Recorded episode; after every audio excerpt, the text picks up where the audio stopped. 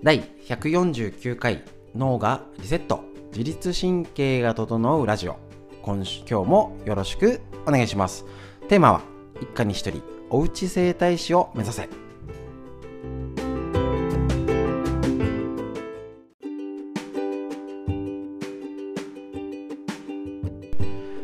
ちら今日のラインナップは産前産後マタニティに必要な骨盤の知識というかね、まあ、ちょっとした、えーと、ワンポイントアドバイス。それと女性の生理について、ねあのトリプトファンですね大事なやつ、えーと、イライラしたりとかね生理の時とかのね和らげる食べ物。また睡眠のポイント。やっぱり寝なきゃダメだってことを理屈を考えましょう。で、えっ、ー、と、そんなことをお伝えするこちらのラジオは、埼玉県本庄市にあります、芦沢治療院よりお届けしております。えっ、ー、と、こちら、毎朝月曜日から金曜日まで、朝ね、ライブ配信をやっております。YouTube ライブ、LINE ライブ、インスタライブですね。えっ、ー、と、お好きなものからアーカイブも残っておりますので、ぜひご覧ください。このね、大変な時、コロナで大変な時コロナ以外も気をつけなきゃですからね。是非一緒にお家でね体を治せる、ねえーと、とストレッチを一緒に学んでいきましょう。今日もよろしくお願いします。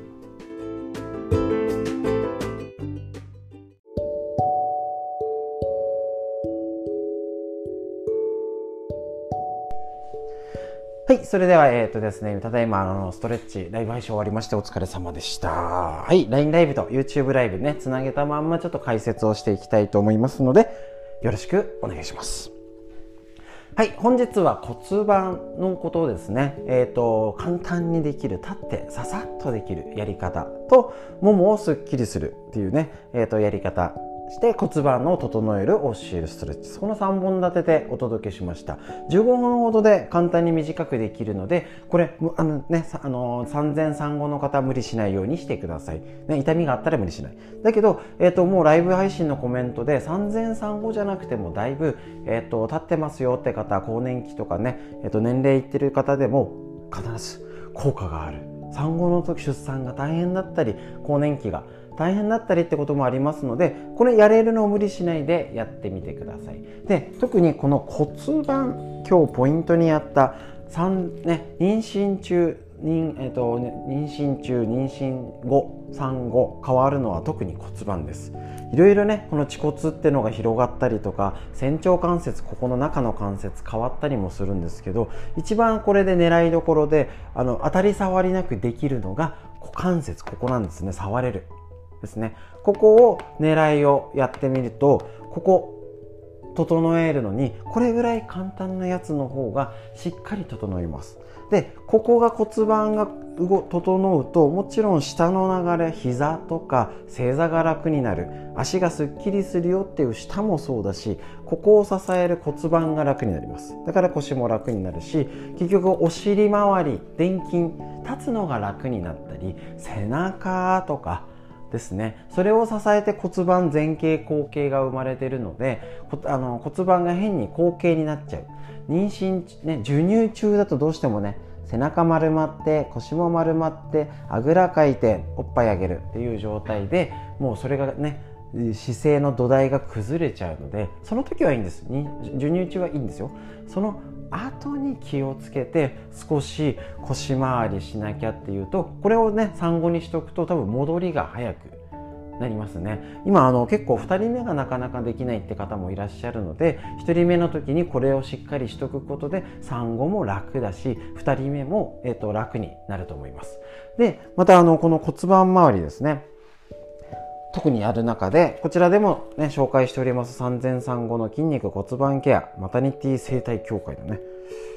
いいな、ちょっと受けてみようかな。はい、女性の体、産前に出産と産後で変わるよっていうことなんですね。えっ、と、妊娠初期は2ヶ月頃から子宮が、あの、鳥の卵台から2個分の大きさになって、膀胱が圧迫されて、尿、ね、おしっこが近くなるよと。妊娠中期になって子宮の大きさが頭の人の頭の大きさぐらいになってくるとお腹の重みによってね、なりやすく息切れしやすいとかね背中が傷んだりとかします。でまたこれホルモンの関係で骨盤周りですね。骨盤と参道を広げるために関節と靭帯を緩めるので筋肉に負担がかかるよっていうことなんですね。だからよくなんか昔巻き割りとか なんかありましたよね。ああいう体ややっぱねきっとね正解なんでしょうね。無理なくであれば。ね、そうやって体全体が妊娠してから1月10日すごい状態になって赤ちゃんと,、えっと何胎盤と、ね、羊水が溜まってる状態が産後一気に外に出る状態。だから関節が緩んだ状態だし巡りも悪いしっていうんで24時間休みない授乳子育てが始まります。だからとにかく大変な体の状態になるのがあの起きてることも大変だしホルモンバランスも異常な状態だし。例えば今日の腰だったらお腹が前に出出た分だけここ腰がこうになっちゃったりここお腹がせり出した分ここの腎臓のとこですね。背中のところが膨らんだりします。でもちろん骨盤にすっぽり入っちゃう人もいていや産後そんなに大変じゃない人もみんなこれがね人によって違うからわからないんですね。だから、えーと、自分はどうかなっていうことで試してみる。し昔に、ね、こちらの本にもよく今は言われてます。昔の出産とね年齢がこうあの高齢になってるっていうのもあるし条件状況ホルモンとか脳のバランスがそもそも違うのでぜひぜひ昔はこうだったも参考にするけど今は違うし、ね、今のベストな状態を探すべくするためにはこういうことをちょっと知識として入れるように勉強できると出産とか産後、ね、子育てが楽しくなる一つになると思います。ぜひぜひこれをこれを家族みんなで勉強してねパパも一緒に勉強してやっていきたいと思います。ということで産前産後の骨盤ケア解説です。以上になります。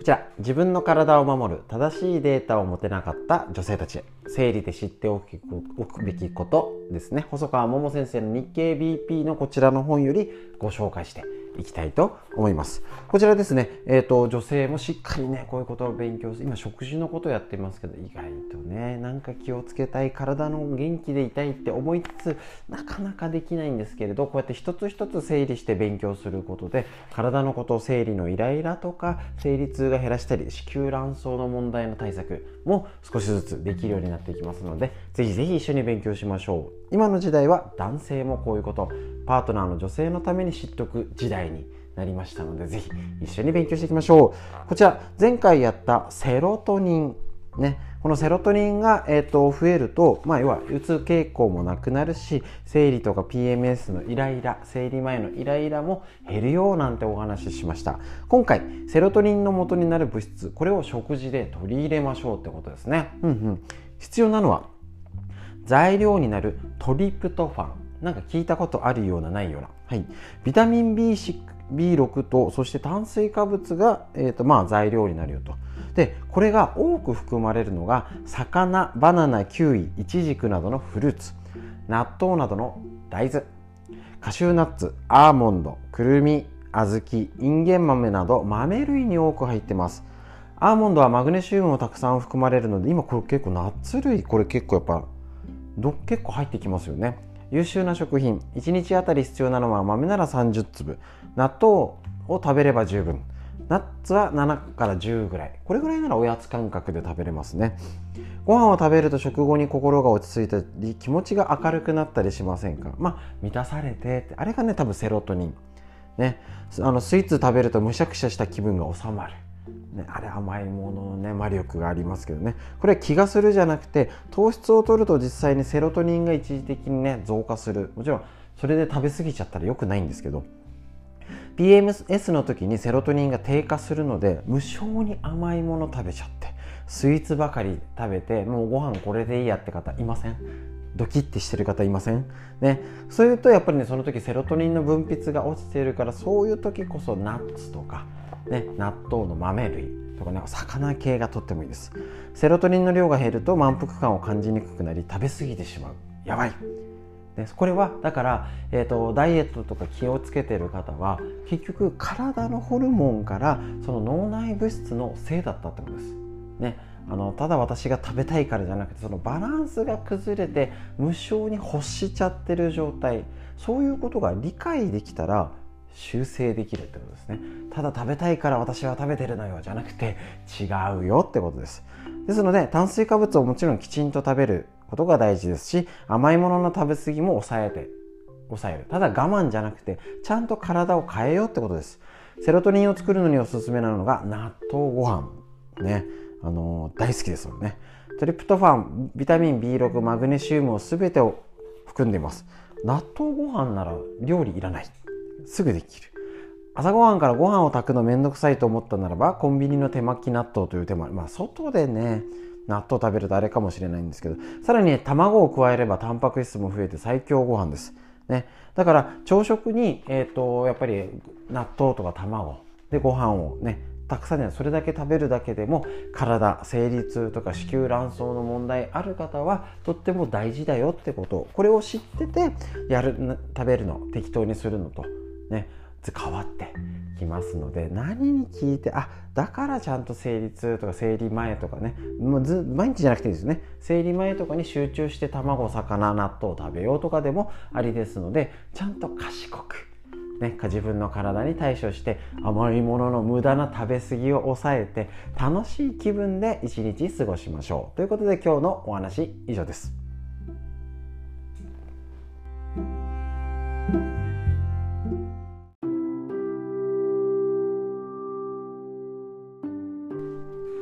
ちら、ぐっすり眠れる最高の目覚め、最強のパフォーマンスが手に入る、熟睡法ベスト101、白浜龍太郎先生のね、こちらのアスコム社より出てる本、本当に一個一個勉強になりますので、ちょっと理論的なね、えーと、睡眠の常識とかでね、なってきておりますけれど、結局大事なことは一緒。寝る前のね、睡眠がとにかく大事。これ結構今ね、YouTube 系でも体のケアのことだってしリーダーとかそういう方でも絶対に大事って言ってきてますよね。だから今大事なんです。こちら、えっ、ー、と、レム睡眠がストレスを激減されるちょっと難しいことですけどちょっとプチ情報。十分な睡眠時間を確保されているならば身体疲労の回復効果だけでなくストレスの解消ね。ストレスをなくそうじゃなくて受けてもちゃんと元気で頑張れる体が作れるってこと。でそ睡眠の仕組みを思い出しましょう。睡眠にはレム睡眠とノンレム睡眠2つの状態があります。レム睡眠は眠りが浅く体は休んでるけど脳は動いてるやりましたね。そしてノンレム睡眠は眠りが浅くて体と脳の両方が休んでる状態。ノンレム睡眠の中でも特に深い眠りを深睡眠や上波睡眠まあこれ名前別にいいんですけどね言います。このうち体の疲労回復効果が大きいのは身体と脳が両方休むノンレム睡眠やりましたね。これたとえ短時間であってもしっかり深睡眠が取れてれば体の疲労はそれなりに回復するってことなんです。しかしストレスの場合はそうはいかないよってこと。これドッキリ聞いとくというポイントですね。ストレスの解消効果があるのは実はレム睡眠だそうです。ほう。ってことはその状態にある時間を十分に確保するにはやっぱり短時間の睡眠じゃ足りないってこと。レム状態のねレム睡眠の状態にある時間は一晩の睡眠の後半になればなるほど増える。ってことはやっぱり時間の確保特にストレスパソコンガーって一日やってて結構発表したり企画考えたりね大事な場面とかっていう時ほど寝る時間の確保がパフォーマンスアップにつながります。レム睡眠の状態にある脳では日中に得た情報の整理や定着が行われます。気持ちの面でもなかなか整理のつかなかった事柄が翌日になると不思議なほどすっきりしたりします。これもレム睡眠中の脳の働きによるものです。これと似た形で脳はストレスに対する処理をレム睡眠の中で行うわけですが、それには体の疲労を回復するより時間がかかると。具体的には7から8時間の良質な睡眠。だからストレスがかかってなくて食事も取れたりしてて短くするなら少しは OK とかね。あのもちろん睡眠負債ってありますけど上手に全部をじゃないけど今きついからやっぱ無理しないでちゃんと確保しよう。それを冷静な分析するのも大事ね、よくあの勉強でうちなんか治療中例えるんですけど数学が苦手な子に英語の塾行かせても意味ないんですって。まあ、意味ないよりねやんないよりはいい。なんかどこが苦手で得意かも分からずにとりあえず模試受けてみたっていうとやんないよりはいいけど効果出づらいよねとかその子に合った勉強の仕方今の学歴と目指してる高校の差はどれぐらいちょっとの人ならうんちょっと。超頑張んなきゃじゃねなのかを分析するには今の状態を確認する。だからやっぱり教えるストレッチでも今の状態歪みをチェックしますけれども自分のストレスとか、えーと、今の仕事がどうなの？子育て中とか仕事家庭環境とかがどういう状態なのかを見直す。これはとっても大事になってくると思います。それでしっかり睡眠とりましょう。もちろんねあの大きなストレスを抱えない方がいいんですけど自律神経の乱れとかね不眠などの障害出て大変なことになりますのでそのためにはやっぱり身近で相談できる方自分じゃねいやいや俺ちゃんとやってるつもり私いやでもな忙しくてやってんのそんな生活してるの？って聞いたら言われるかもしれません。自分だけじゃなくてあの頼れる人を聞いてみるといいしよくいるんです。いやそれ意外と聞ける人がいない。それもスキルだと思います。周りで相談できる聞いてくれそうないやそれ別に、ね、冷たいとかじゃなくてそれは意味ないよ。でちゃんと言ってくれる仲間を身近に置く。これも大事な環境づくりだと思いますので睡眠について是非ねそういうこともスキルとして覚えておきましょう。やっぱり寝なきゃダメ。以上です。